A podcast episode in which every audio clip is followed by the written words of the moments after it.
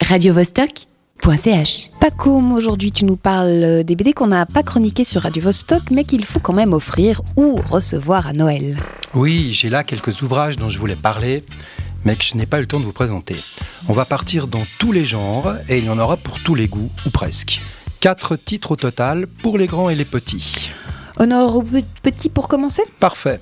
On se glisse dans La forêt sombre et mystérieuse, titre du dernier album de Winchlows paru chez Gallimard. On y suit les aventures d'Angelo, un mioche à lunettes de 7 à 8 ans, euh, qui adore sa mémé. Mais malheureusement, la mémé, elle a fait un malaise. Alors la famille se précipite à son chevet. Détail, ils oublient Angelo sur une aire de repos. Angelo part alors dans la forêt où il rencontre entre autres des fourmis guerrières et casquilles, un écureuil qui se déguise en oiseau car il rêve de pouvoir voler, ou une chenille bizarre façon Alice. Et surtout, il rencontre Gou, l'esprit de la forêt, un monstre vert qui pue du bec. L'araignée Miranda, amoureuse d'Angelo, le sauve de la friture quand il se retrouve emprisonné chez l'ogre. Et finalement, quand Angelo rejoint sa famille, on vit un parfait happy end. C'est drôle, poétique et fantastique, très enlevé et super bien dessiné. Un trait humoristique, pas loin de la caricature, des décors et un monde végétal somptueux. Le tout a été primé au Salon du Livre et de la Presse Jeunesse de Montreuil cet automne. Récompense largement méritée pour un livre qui plaira autant aux adultes qu'aux enfants. Un autre must, euh, cette fois destiné aux jeunes de 7 à 77 ans, la grande aventure du journal Tintin 1946-1988, gros volume de 777 pages consacré à l'histoire du journal et paru au Lombard. Incontournable en effet, un beau pavé édité pour les 70 ans du journal Tintin qui aurait fêté dignement cet anniversaire cette année s'il n'avait pas disparu en 88. Cet hebdo a permis pendant des décennies à des générations entières d'enfants et d'adolescents de découvrir et d'apprécier la bande dessinée classique franco-belge. Ce livre permet d'admirer d'une part une bonne dose de création, couverture inédite et planche rare de la main de Hergé évidemment, et d'autre part des centaines de pages de 80 auteurs et pas des moindres. Uderzo, Goscinny, Franquin, Jacobs et j'en passe. Le tout pour retrouver des personnages inoubliables comme Alix, Chlorophylle, Achille Talon ou Corto Maltese. Euh, sans oublier pour les auteurs suisses Derib et Cosette. De quoi donc picorer tout au long de l'hiver pendant les longues soirées sous la couette et parfaire sa culture avec cette anthologie regroupant 40 ans de BD européennes de grande qualité. Suisse encore, tu voulais mentionner ici l'étonnant album de Zepp, euh, sorti cet automne aux éditions Rue de Sèvres. Son titre, Un bruit étrange et beau. Oui, Zepp, pour tout le monde, c'est Titoff, Le Zizi sexuel ou What a Wonderful World, dont le deuxième opus vient de paraître. Donc jusque-là, de la BD humoristique, pas toujours très fine, avec des personnages à gros nez. Et là, surprise, Zepp a complètement changé son fusil d'épaule. On découvre un récit réaliste. L'histoire d'un moine, projeté dans la vie urbaine après des années de retraite pour aller recevoir l'héritage d'une vieille tante. Un dessin élégant, naturaliste, sans gros nez donc, qui nous plonge dans un univers vaporeux aux cases estompées comme dans un rêve ou un flashback.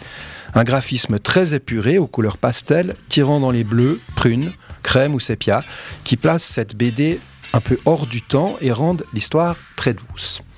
Sincèrement, si on m'avait mis ce livre entre les mains sans mentionner qu'il était de Zepp, je n'aurais sûrement pas reconnu l'auteur. Le graphisme n'est pas seul en cause, l'histoire aussi, tellement elle est sensible et centrée sur l'intériorité du personnage et très loin de ce qu'on connaissait jusque-là de Zepp. La faiblesse, à mon sens, c'est un scénario un peu naïf au retournement de situation improbable, mais on salue ici la prise de risque de l'auteur et la beauté de l'album. Et pour finir en beauté, tu tenais absolument à conclure avec une petite merveille, Highbone Theatre de Joe Daly, paru à l'association. Celui-là, c'est mon chouchou, un auteur sud-africain, extrêmement personnel et original au niveau du scénario comme du graphisme. Il nous a déjà offert un ovni, la série Dungeon Quest où une bande de glandeurs vivent des aventures directement inspirées des jeux vidéo de style quête fantastique à accomplir dans un monde fantasy. Dans Highbone Theatre, on est à nouveau complice des délires et dérives d'un personnage marginal, Eric Palmer, un barbu, baraqué et doux rêveur. Il se met en colocation avec un vrai lourdeau, macho à outrance. Et cette nouvelle vie amène de nouveaux soucis. Palmer s'évade donc en fumant des pétards et en matant une émission de télé de science-fiction de série Z. Il fait aussi de bien drôles de rêves. Et bientôt tout se mélange. Le quotidien de Palmer, les épisodes oniriques, la plongée dans les aventures abracadabrantes de Space Journe, cette fameuse émission de télé façon Star Trek sous acide. Les deux narrations, celle suivant les pérégrinations de Palmer et celle des délires psychédéliques de la série SF, s'entrecroisent et finalement ne font plus qu'une. Notre héros se trouve engagé dans un mystérieux combat qui l'oppose au maître des os et à sa confrérie. Une baston qui se termine de façon totalement énigmatique et en plus nous abandonne en plein Antarctique.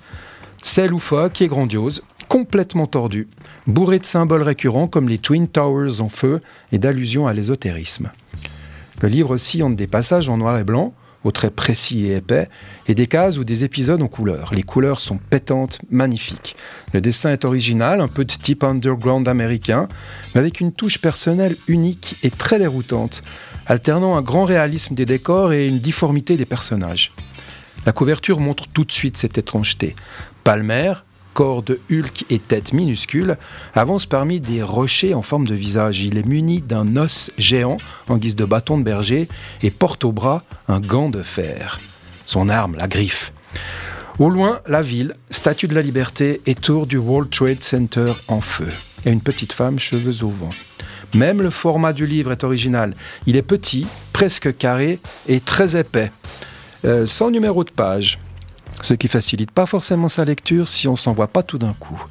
C'est un bouquin qui m'évoque un peu le cinéma de David Lynch. On dérive dans une histoire mystérieuse et pleine de symboles, portée par une esthétique implacable.